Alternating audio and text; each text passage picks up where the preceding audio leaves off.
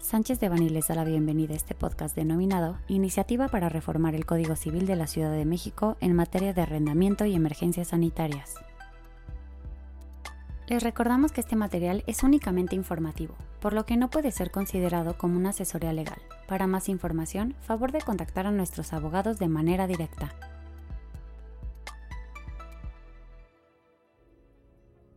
El pasado 4 de febrero del 2021 fue presentada ante el Congreso de la Ciudad de México una iniciativa del diputado Jesús Ricardo Fuentes Gómez para adicionar y reformar diversos artículos del Código Civil de la Ciudad de México en materia de arrendamientos ante una emergencia sanitaria. El principal argumento y razonamiento que motiva la iniciativa presentada por el legislador se basa en las repercusiones que tiene la contingencia sanitaria causada por el COVID-19 en las empresas micro, pequeñas y medianas de la Ciudad de México, puesto que las medidas de salud para hacer frente a dicha emergencia sanitaria han obligado al cierre temporal de muchos establecimientos. Considerando que un gran número de estas empresas realizan sus actividades comerciales en inmuebles arrendados, además de las pérdidas que significa mantener cerrados sus establecimientos, están obligados a seguir pagando la renta, así como los servicios de luz y agua. La iniciativa en cuestión propone modificar el artículo 1796 bis, crear un nuevo artículo 1796 quater y modificar el artículo 2431, todos del Código Civil, como sigue. Artículo 1796 bis. En el supuesto del segundo párrafo del artículo anterior, se tiene derecho de pedir la modificación del contrato. La solicitud debe hacerse dentro de los 30 días siguientes a los eventos que se consideren de fuerza mayor. Caso fortuito, tras la declaratoria de emergencia sanitaria o de emergencia, debiendo indicar los motivos sobre los que está fundada.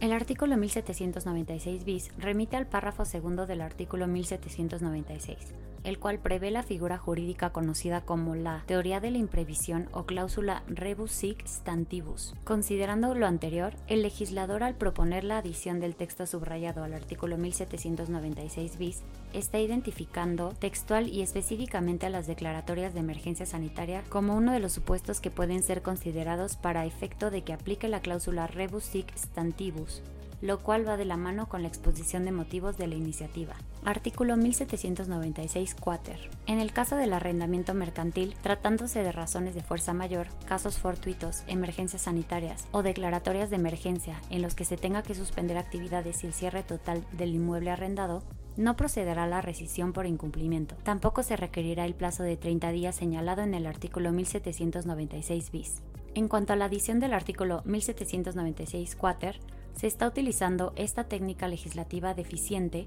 con la inclusión del lenguaje arrendamiento mercantil. Consideramos que el legislador debería ser más claro y establecer que se trata de un arrendamiento para fines comerciales. El arrendador no podrá exigir el pago de la renta en su totalidad, solo parcialmente y por concepto de almacenaje, hasta que la autoridad competente establezca la disminución de las consecuencias del caso fortuito o fuerza mayor en donde esté en peligro la salud, estableciendo el ajuste a la renta pactada en el contrato principal.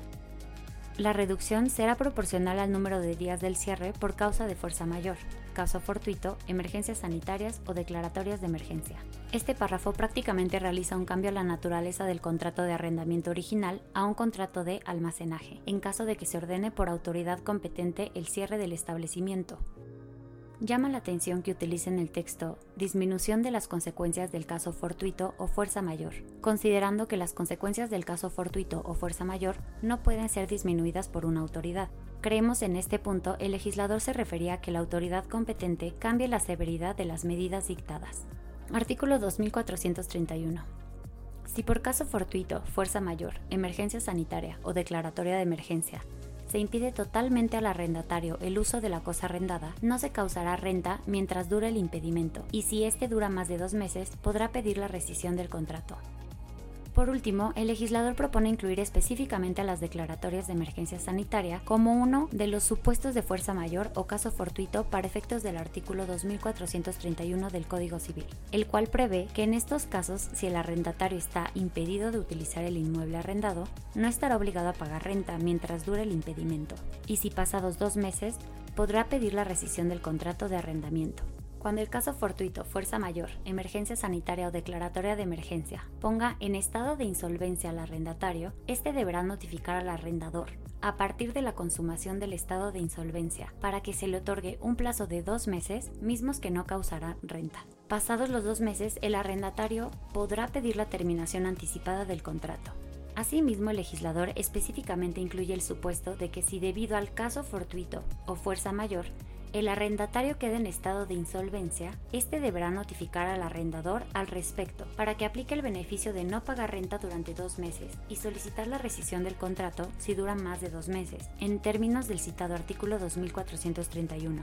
Esta última propuesta de reforma abre el alcance del artículo 2431 para que no solo aplique si se impide totalmente al arrendatario el uso de la cosa arrendada, sino aplique también si el arrendatario queda en estado de insolvencia como consecuencia del evento de fuerza mayor o caso fortuito. Llama la atención que se indique en la iniciativa este requisito de estado de insolvencia, ya que el legislador no es claro si se refiere a un estado de insolvencia total del arrendatario o únicamente de la unidad comercial específica, sucursal, etc., de la cual se pretende dar por terminado el arrendamiento. Es importante señalar que el estado de insolvencia debe ser causado por el evento de caso fortuito o fuerza mayor, y no por cualquier otra causa. Sin embargo, consideramos que en la manera en la que fue redactado el proyecto de reforma, se deja una valoración completamente subjetiva y a cargo del arrendatario, la existencia de un estado de insolvencia que fácilmente pudiera ser argumentado por el arrendatario, a fin de impedir el cumplimiento de sus obligaciones de pago de renta, favoreciendo el pago de otro tipo de adeudos,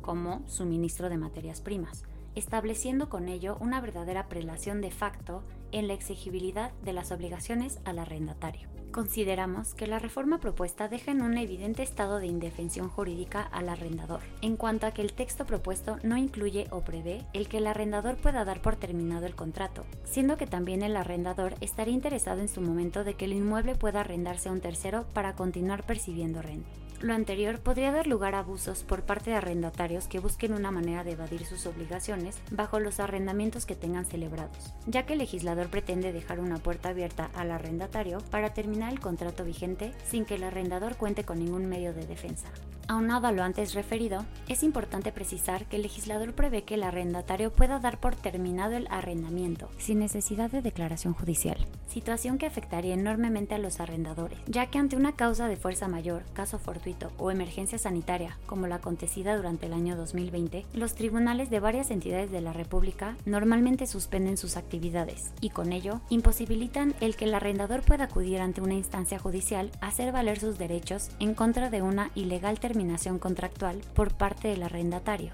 En virtud de que aún nos encontramos frente a una iniciativa de ley que aún no ha sido aprobada, seguiremos muy cerca cómo evolucionan las etapas de revisión y discusión de la misma ante el Congreso de la Ciudad de México.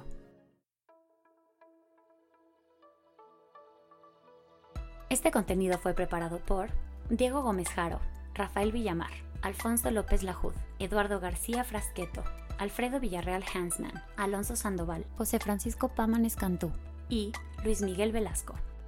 Miembros del Grupo de Práctica de Inmobiliario, Infraestructura y Hotelería y del Grupo de Práctica Litigio y Medios Alternativos de Solución de Controversias. Para cualquier duda o comentario de este material, favor de contactarnos directamente o visite nuestra página www.sanchezdevani.com.